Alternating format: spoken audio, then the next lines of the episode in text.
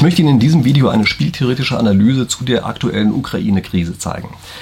Also Sie wissen es vielleicht, Spieltheorie, das geht hier um strategische Interaktion und das ist etwas, was ursprünglich mal stark aus dem militärischen Bereich gekommen ist. Also Spieltheorie ist zwar ursprünglich mal für was anderes gemacht worden, eigentlich, aber die ersten sozusagen echten Anwendungen, wenn man so will, die kamen alle aus dem militärischen Bereich und deshalb ist das, was wir hier machen, im Grunde genommen so ein bisschen was wie so eine Anwendung aus dem Lehrbuch, die ich jetzt natürlich entsprechend angepasst habe für die Situation, die wir hier mit der Ukraine haben. Es gibt sehr viele verschiedene Methoden, wie man das spieltheoretisch modellieren kann. Also wie das immer so ist, ja, strategische Konflikte sind halt immer sehr vielschichtig. So geht das auch hier. Also wir haben eigentlich eine ganze Reihe verschiedener sozusagen Tools in unserer Werkzeugkiste, die wir hier verwenden könnten. Ich möchte aber niemanden verwirren, deshalb mache ich das mal einfach so, dass ich eben ein Grundmodell nehme, was hierauf angepasst ist. Da sind die wichtigsten Elemente bereits drin enthalten der ganzen Situation. Und ich kann Ihnen versichern, es ist auch ein relativ spannendes Modell und kommen auch spannende Ergebnisse bei raus. Aber ist eben nicht das Einzige. Ja? Für den Fall, dass Sie sich für mehr solche Sachen interessieren, Denken Sie dran, das hier ist ein Spieltheorie-Kanal. Das heißt also, ich mache hier jede Woche eine spieltheoretische Analyse, nicht immer nur zur Ukraine, aber wenn Sie das hier viel liken, mir tolle Kommentare unten reinschreiben und ich sonst auch merke, dass da großes Interesse daran ist, da zeige ich Ihnen vielleicht auch nochmal die anderen spieltheoretischen Modelle, die man jetzt hier zur Ukraine anwenden kann. Aber wir fangen jetzt ganz einfach erstmal mit dem sozusagen einfachen, wenn man so will, Grundmodell an. So, was ist das Grundmodell? Das Grundmodell ist so, dass wir zwei verschiedene Spieler haben. In dem Fall einfach Russland und den Westen als Ganzes. Ja, das ist natürlich so ein bisschen problematisch mit dem Westen als Ganzes. Ich werde das später mal noch ein ganz kleines bisschen erweitern. Da haben wir dann nicht nur den Westen als einen großen Block, sondern wir sehen, dass es dann innerhalb des Westens auch noch sehr unterschiedliche Aspekte gibt, sehr unterschiedliche Interessenslagen gibt. Aber für den Anfang sozusagen nehmen wir jetzt erstmal nur die Situation, nur Russland und der Westen. Und ich mache das jetzt mal so, dass ich ähm, kurz das iPad, was ich hier vor mir liegen habe, bei Ihnen einblende. Ich hoffe, das klappt am Ende technisch. Und damit ich was sehe, muss ich mir leider auch meine Lesebrille aufsetzen. Und das Ganze funktioniert also so, dass wir erstmal mit einem der beiden Spieler beginnen. Also wir ziehen sozusagen zuerst, und das ist in dem Fall Russland. Und welche Zugmöglichkeiten hat eigentlich Russland? Und das sind hier zwei ganz einfache Sachen.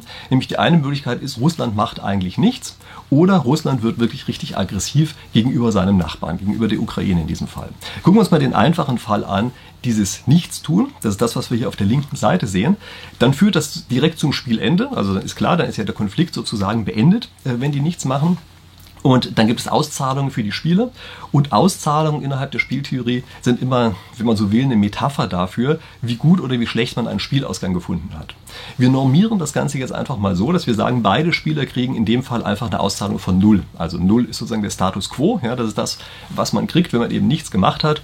Und darauf normieren wir jetzt ganz einfach mal die Auszahlung für den Fall, dass Russland nichts macht. Übrigens, nichts machen heißt natürlich nicht, nicht ein bisschen mit den Säbel rasseln. Ja? Also natürlich rasseln die dann mit den Säbeln, also machen das, was sie im Augen Augenblick machen, aber sie begehen keine wirklich echte Aggression. Ja, sie tun nur so, als wären sie aggressiv, ähm, sind es in Wahrheit aber nicht wirklich.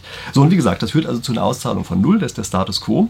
Und im anderen Fall, wenn sie also tatsächlich eine Aggression begehen, dann heißt das, sie marschieren ein, äh, entsprechend in der Ukraine. Das heißt, sie fangen sozusagen einen Krieg an und jetzt ist der Westen am Zug und muss auch irgendwas machen. Und welche Zugmöglichkeiten hat jetzt eigentlich der Westen? Das ist das, was wir jetzt hier als nächstes äh, drin haben. Und der Westen hat aus meiner Sicht eigentlich drei verschiedene Zugmöglichkeiten, die dann entstehen. Nämlich die eine Möglichkeit ist auch einfach nichts machen. Also brüllen zwar vorher rum und regen sich fürchterlich auf, ja, aber dann, wenn es hart auf hart kommt, sagen sie, na gut, jetzt sind sie ja schon drin mit ihren Panzern und so, jetzt haben sie halt die Ukraine eingenommen, können wir auch nichts mehr machen, außer ein paar Helmen schicken. Okay, das ist die eine Möglichkeit. Die andere Möglichkeit ist, man verhängt echte Sanktionen, also Sachen, die wehtun. Das ist das, was wir hier als mittlere Zugmöglichkeit haben. Und das nächste ist, wir eskalieren das Ganze noch weiter. Wir gehen sozusagen in Richtung eines offenen Krieges. Ja, das sind die drei sozusagen qualitativ unterschiedlichen Möglichkeiten, die wir da haben. Wie gesagt, ich habe ja gesagt, man kann das auch sozusagen komplizierter modellieren, man kann es zum Beispiel als ein Kontinuum darstellen, ja? ähm, könnte man lauter solche Sachen einbauen, aber ich denke, das reicht für die qualitative Analyse, die wir hier haben, dass es eben diese drei unterschiedlichen Zugmöglichkeiten gibt, die wir hier erstmal als mögliche Reaktion auf eine echte Aggression Russlands haben. Zu welchen Auszahlungen führt das eigentlich? Also das heißt, wie gut oder wie schlecht finden die verschiedenen Spieler eigentlich diese beiden Möglichkeiten? Und da gibt es jetzt also die eine Auszahlung, äh, in dem Fall, dass wir dabei stehen sozusagen, der Westen dabei steht und nichts tut. Und das ist bei diesen Auszahlungen immer so, die erste Zahl, die dort steht, die obere Zahl geht immer an den ersten Spieler, also in dem Fall an Russland, und die zweite Zahl geht an den zweiten Spieler, in dem Fall also an den Westen. Und das ist natürlich eine Situation, äh, die für Russland sehr gut wäre. Also Russland marschiert ein, hat das Land anschließend annektiert und der Westen macht nichts, dann heißt das, Russland kriegt eine sehr hohe Auszahlung, Westen kriegt eine negative Auszahlung, stellt sie schlechter, als sie vorher da waren. Stören Sie sich mal nicht so sehr auch hier an der absoluten Höhe. Ja? Es kommt nicht so sehr auf die absolute Höhe der Auszahlung an, sondern das, woraus wirklich ankommt, das ist eigentlich mehr die ordinale Reihenfolge. Ja? Also innerhalb eines Spielers die Reihenfolge, was findet man besser als was anderes, das ist eigentlich die wirklich entscheidende Größe, die wir hier haben.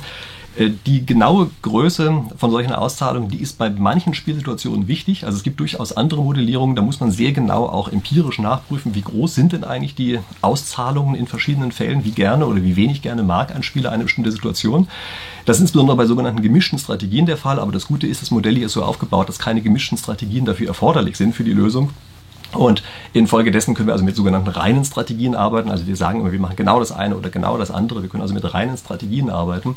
Und infolgedessen ist eigentlich nur die ordinale Rangfolge wichtig. Wenn Sie sich jetzt fragen, ist minus eins nicht ein bisschen wenig dafür, dass am Ende die Ukraine äh, kassiert worden ist von Russland? Naja, gucken Sie sich mal an. Äh, wie wichtig ist die Ukraine für den Westen? Und wenn wir da mal ganz ehrlich sind, sie ist nicht so übermäßig wichtig. Also sie ist nicht äh, besonders groß. Ähm, es ist eigentlich keine Sache, wo man jetzt sagen würde, dass sie auch eine besondere strategische Position hätte vielleicht. Also das ist eigentlich eher eine Sache, darüber kann man sich aufregen, sozusagen aus Sicht des Rechtens, äh, des Westens. Es ist eine Geschichte, die vielleicht insgesamt eher sozusagen unangenehm ist, lästig ist, wenn man so will. Aber es ist nichts, wovon man sagen würde, das ist etwas, was wirklich zu einer substanziell negativen Auszahlung führen würde. Also daher diese Zahl von minus eins. Was passiert bei Sanktionen? Sanktionen sind etwas, die dem Westen, insbesondere Europa, aber das ist eine Sache, die gucken wir uns gleich mal genauer an, aber dem Westen schon schaden würde. Also das ist etwas, was für uns teuer wäre. Deshalb steht da eine minus 5. Also das ist eine Sache, die, das finden wir schon deutlich schlechter eigentlich. Die nächste Möglichkeit ist, und nicht die nächste Möglichkeit, sondern die nächste Auszahlung ist, wie ist es eigentlich für die Russen? Und bei den Russen sieht es genauso aus. Also für die ist es vielleicht sogar fast noch wichtiger als für den Westen, dass diese, dass keine Sanktionen verhängt werden. Und infolgedessen ist das eine Sache, die für beide negativ ist. Ja, das gibt es häufiger mal. Ja, das ist also ganz klar, wäre das ein ineffizienter Spielausgang, aber kann man nicht ändern. Also manchmal passiert sowas eben. Wir gucken uns gleich noch an, was passieren wird. Ja. Aber sowas kann schon passieren, dass es auch einen ineffizienten Spielausgang gibt. Aber das ist jetzt jedenfalls erstmal die Situation. Sanktionen sind teuer und zwar in dem Fall für beide Seiten. Und wie sieht das aus bei einem Krieg? Na, vom Prinzip ganz genauso. Nur, dass da alles noch viel schlimmer ist. Also äh, Krieg ist auch teuer. Auch noch, also nicht nur finanziell, sondern natürlich äh, sterben ja einfach auch Menschen. Ja, also das heißt, es ist auch aus der Sicht teuer. Äh, dann ist es für die einzelnen Politiker auch teuer, weil natürlich eine schlechte Presse da ist, eine schlechte Reputation und weiß ich was nicht alle. Also ein offener Krieg ist sicherlich eine Situation, die für alle Beteiligten am Ende am teuersten ist bei der ganzen Geschichte. Gucken wir uns jetzt mal an, nachdem wir das Ganze wissen, was ist eigentlich das, was der Westen in diesem Fall tun wird, wenn er sich dann rational verhält. Dafür gucken Sie sich einfach mal die Auszahlungen an. Also Sie merken schon, beim Westen ist alles irgendwie negativ, ja? aber das lässt sich ja nicht mehr ändern. Das heißt also, was der Westen im Augenblick machen kann, ist, er kann dafür sorgen, dass es wenigstens am wenigsten negativ ist. Das heißt also, der Westen kann sich entscheiden, kriegt er eine Auszahlung von minus 1, minus 5 oder minus 7. Und da ist relativ klar, was man macht. Also es ist relativ klar, dass man in dem einen Fall natürlich sofort dorthin marschiert, wo man am wenigsten negative Auszahlung hat. Und das bedeutet, man macht die Drohung nicht wahr. Also egal, was man am Anfang gesagt hat. Ja, und wenn man noch so viel sagt, wir werden teure Sanktionen machen und wir einen offenen Krieg anfangen und weiß ich was nicht alles, die strategische Analyse zeigt hier sofort, wenn man einmal in der Situation drin ist, dann wird man sich nicht entsprechend verhalten. Das, was wir dort unten rechts haben, ist ein sogenanntes Teilspiel. Ja, das ist ein einzelnes Teilspiel und in diesem Teilspiel muss die gleiche Rationalität gelten, die sonst auch immer gilt und die Rationalität verlangt einfach, dass eben man das macht, was für einen selber gut ist und nicht das, was für einen schlecht ist. Und deshalb ist vollkommen klar, dass wenn man einmal in diesem Teilspiel drin ist, äh, man dann ganz einfach diese Strategie N, also nichts tun wählt.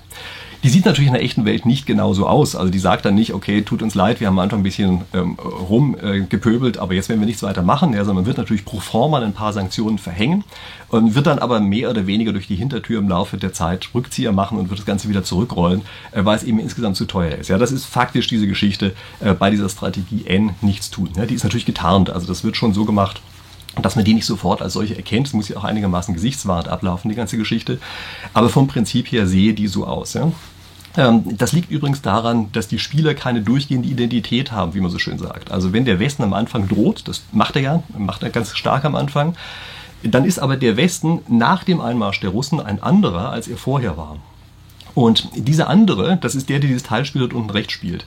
Und der Spieler ganz am Anfang, also der Westen, bevor der, die Russen einmarschiert sind, der Westen am Anfang möchte gerne, dass sein zukünftiges Ich am Ende tatsächlich die Drohung wahr macht. Wenn man aber einmal dort ist, wird man es nicht mehr tun. Und das ist eben genau die Geschichte von der also Teilspielperfektheit. Ja? So nennt sich das Ganze. Also in jedem einzelnen Teilspiel eines Spiels muss man sich eben auch entsprechend rational verhalten. Wenn das jetzt die Russen antizipieren, und das werden sie natürlich tun, ja, dann wissen sie relativ genau, was sie zu tun haben. Nämlich, sie wissen ja jetzt, wenn sie nichts machen, dann kriegen sie null und wenn sie einmarschieren bei rationalem Verhalten des Westens, kriegen sie plus neun.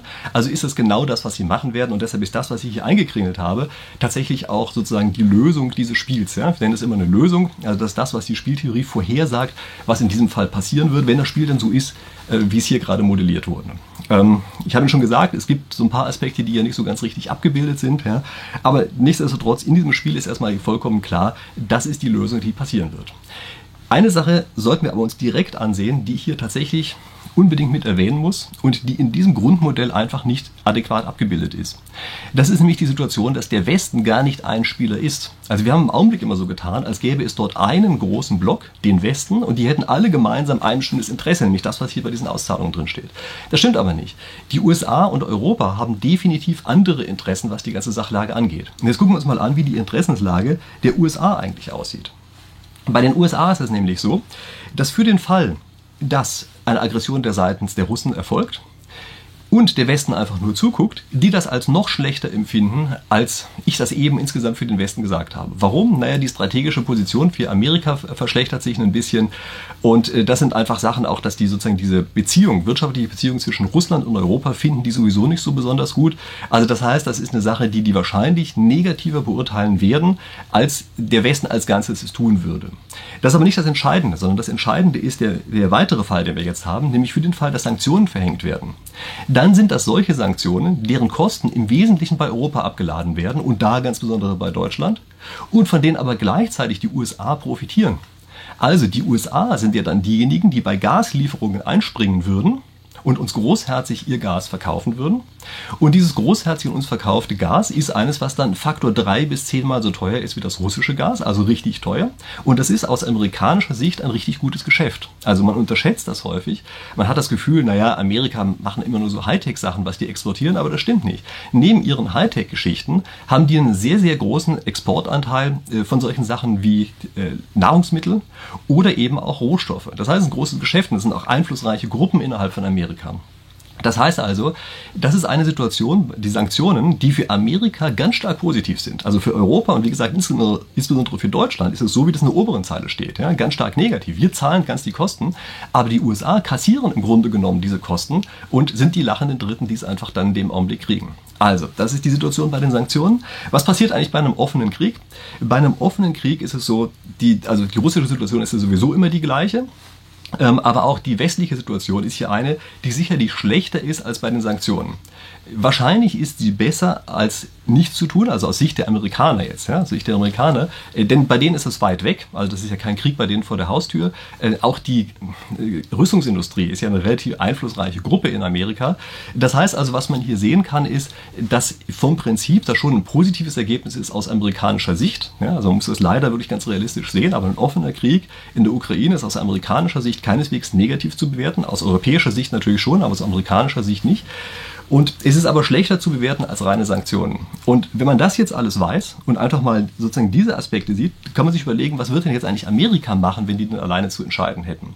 Und da ist vollkommen klar, Amerika kann sich entscheiden, kriegen sie minus zwei, kriegen sie plus fünf oder kriegen sie plus vier. Und da ist relativ klar, was sie tun werden. Nämlich sie werden sagen, na klar, dann machen wir diese Sanktionen. Und was sie jetzt sehen ist, dass wenn Amerika entscheiden kann, Russland auf einmal sieht, oh je, für den Fall, dass wir tatsächlich den Konflikt beginnen, dann hat ja das zukünftige Ich des Westens tatsächlich ein Eigeninteresse daran, tatsächlich doch zurückzuschlagen. Und infolgedessen ist es so, dass die sagen, oh Mist, weil die jetzt zurückschlagen werden, werden wir lieber gar nicht erst anfangen mit der echten Aggression, sondern dann gehen wir lieber zu unserer sozusagen Outside Option, so kann man das hier fast sehen, ja, also ob, Möglichkeit außerhalb dieses sozusagen Teilspiels, was wir hier eben gerade uns angesehen haben, ja, machen wir doch lieber das, ähm, rasseln zwar mit den Säbeln, marschieren aber eben dort nicht ein, weil das gar keine unglaubwürdige Drohung ist, sondern eine glaubwürdige Drohung. Ist es eigentlich, also ist die Situation tatsächlich so und da müssen wir einfach nur mal einen Blick auf sozusagen die Kräfteverhältnisse innerhalb des westlichen Bündnisses werfen und da fällt uns natürlich sofort auf, dass dort Deutschland ziemlich wenig zu sagen hat und aber die USA sehr viel zu sagen haben. Und weil die ganze Geschichte so ist, ist relativ klar, dass es sich hier eben tatsächlich um eine sehr glaubwürdige Drohung handelt. Das heißt also, wenn aber das Teilspiel erreicht ist, weil, dass wir unten rechts ankommen, dann wird es eben auch tatsächlich passieren, dass der Westen sagt, naja genau, äh, diese Aggression, der begegnen wir am Ende mit Sanktionen und werden diese Sanktionen auch entsprechend durchziehen. Und es ist eben relativ einfach, das zu begründen. USA profitieren davon, das sind diejenigen, die am meisten zu sagen haben. Das heißt, sie werden das tatsächlich eben auch genauso machen, äh, wie das dort angekündigt ist am Anfang. Ja? Das heißt also, die, sozusagen diese Überlegung, die das ursprüngliche Standardmodell mal hat, dass es eine unglaubwürdige Drohung ist, das ist hier aufgehoben und sozusagen in sein Gegenteil verkehrt, dadurch, dass eben Amerika und Europa unterschiedliche Interessen haben. Weiß das Putin? Und da ist natürlich keine große Frage. Also das sieht er auch. Das ist ja auch nicht besonders schwierig. Und man kann sofort sehen, wenn man sozusagen zwei Elemente von diesen Spielen zusammennimmt, merkt man sofort, oh je, diese Drohung steht nicht nur im Raum, das ist eine sehr glaubwürdige Drohung. Und wir können relativ klar sagen, dass er keinen Krieg mit der NATO haben möchte. Also allein schon aus Kräfteverhältnissen heraus. Ja, es ist vollkommen klar, die NATO ist ja wesentlich stärker, äh, als jetzt Russland ist. Und von nuklearen Auseinandersetzungen wollen wir hier mal gar nicht sprechen, ja, aber in auch sozusagen, was konventionelle Kriegsführung angeht, ist vollkommen klar, dass hier der Westen insgesamt wesentlich mehr aufbieten könnte, wenn er dann am Ende tatsächlich wollte. Und er will ganz bestimmt kein Wettschießen mit der NATO anfangen. Also das, glaube ich, ist vollkommen klar. Das heißt also, diese diesen Spielausgang unten rechts, also wir kriegen tatsächlich eine Aggression seitens der Russen und der Westen reagiert darauf ebenfalls aggressiv. Das ist garantiert etwas, was die Russen nicht erreichen wollen. Ja, also das ist, glaube ich, die eine Sache, bei der wir sagen können, das ist sozusagen das Unwahrscheinlichste in Anführungsstrichen. Ist nicht ganz richtig, hier von Wahrscheinlichkeiten zu sprechen, weil das ja alles reine Strategien sind, wie ich Ihnen gerade gesagt habe. Aber das sozusagen das Unplausibelste, was wir hier als Lösung haben, dass wir dort unten rechts landen. Ja? Jetzt muss man sich natürlich fragen, ja, wieso fängt er denn eigentlich an? Also wieso macht Putin überhaupt erstmal einen solchen Lärm und verursacht diese ganzen Probleme? Und da gibt es natürlich zwei Dinge, die man ganz klar auf dem Radar haben muss. Nämlich das eine ist natürlich immer eine innenpolitische Stärkung. Also Putin hat natürlich wie jeder Regierungschef äh, irgendwie das Problem, äh, dass er intern natürlich auch mal positiv wahrgenommen werden muss. Und das ist sicherlich etwas, wo er zumindest mal sozusagen wieder intern wahrgenommen wird als der starke Mann und vielleicht von allen möglichen Problemen ablenken kann, die da sind. Vollkommen klar, dieser Aspekt gibt es, aber das ist wahrscheinlich nicht der Hauptaspekt.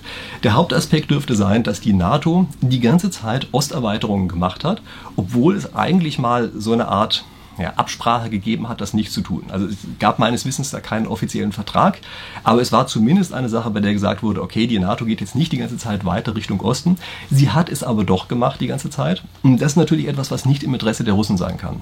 Also es ist vollkommen klar, dass das eine Sache ist, die die Russen massiv stört. Und ich bin mir relativ sicher, dass hier die Hauptintention für diesem ganzen Säbelgerassel, was wir im Augenblick erleben, dass sie darin besteht, einfach zu sagen, passt auf Leute, wenn ihr jetzt auch noch anfangt und am Ende sowas macht wie Ukraine oder in irgendeiner Form was aus der Ecke äh, mit reinzunehmen in die NATO, dann ist der Bogen überspannt und dann gibt es hier einfach einen offenen Krieg. Und ich glaube, das ist das, was sozusagen als Signal gesendet werden soll. Also das heißt, bis dahin und keinen Schritt weiter. Und danach gibt es dann wirklich einen echten Krieg. Also das ist, glaube ich, die implizite Drohung, die von russischer Seite dasteht, zu sagen, wir meinen das jetzt mal richtig ernst ähm, mit eurer komischen, also mit der Abwehr eurer komischen Osterweiterung der NATO. Und infolgedessen ähm, machen die jetzt diesen ganzen Aufstand, wohl wissend, dass früher oder später entsprechend wieder ein Rückzieher gemacht werden ja, muss von ihnen selber. Und sie müssen eigentlich auch diesen Sanktionen ausweichen, weil die, glaube ich, insgesamt wirtschaftlich für die wirklich fatal wären, wenn es so etwas gäbe.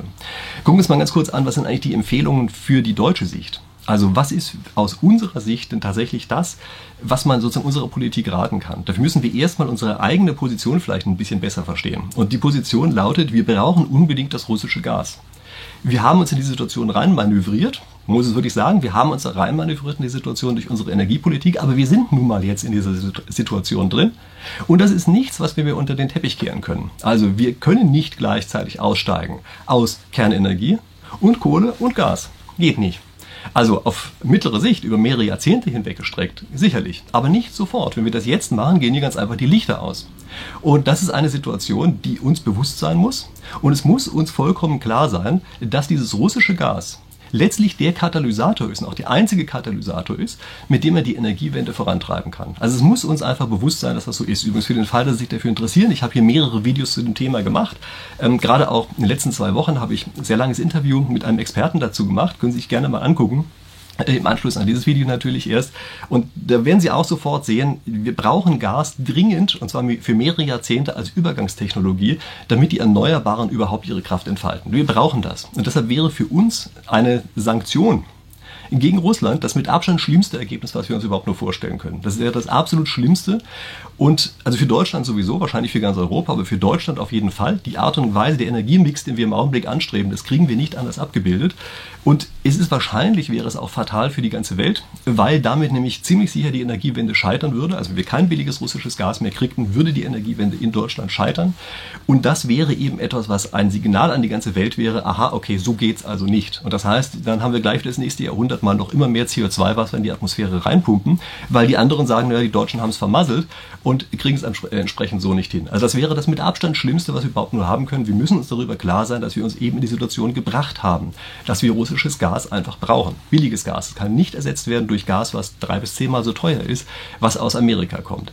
Ähm, übrigens, für den Fall, dass Sie jetzt jammern und sagen, es wäre ja strategisch ganz dumm, das so gemacht zu haben, da weiß ich gar nicht, ob das wirklich so fürchterlich dumm ist, denn normalerweise sind wirtschaftliche Verflechtungen zwischen Ländern sind normalerweise eigentlich auch Sachen, die eher friedensfördernd sind. Also äh, dessen muss man sich auch bewusst sein, ja, dass das eher eine friedensfördernde Sache ist und übrigens sieht man das auch bei dieser Analyse, ja, also weil wir dieses Gas so dringend brauchen, äh, deshalb sind wir eher eigentlich in einer Situation, in der wir hier keinen sozusagen offenen Krieg anstrengen wollen oder sowas. Okay, gut, Klammer zu.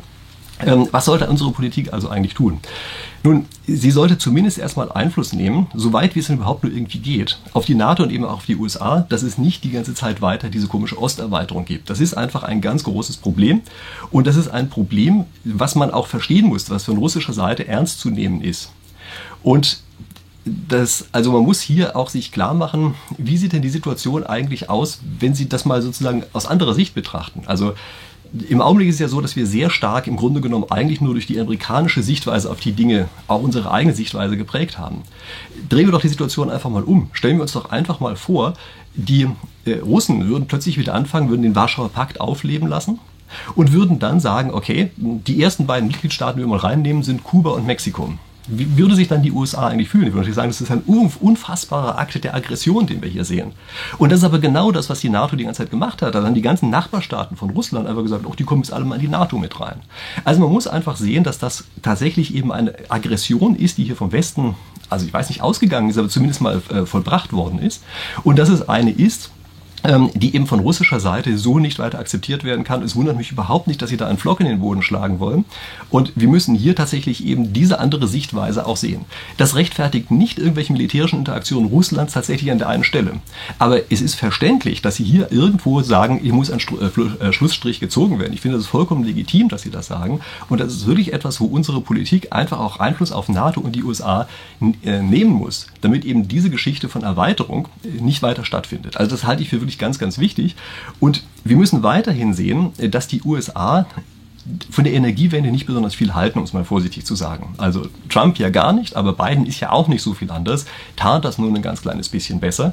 Und denen gefällt das schon zum gewissen Grad, dass sie mit solchen komischen Geschichten nicht nur selber ganz gut verdienen können, denn in ihrem Fracking-Gas verdienen sie ja, wie gesagt, sehr gut, sondern dass sie damit auch gleichzeitig noch diese ganze Energiewende-Geschichte so ein bisschen stören können. Also bin ich mir relativ sicher, dass auch das ein Aspekt ist und da sollten wir uns tatsächlich eben auch in Deutschland einfach mal fragen, wie wichtig ist uns denn dieses Thema Energiewende?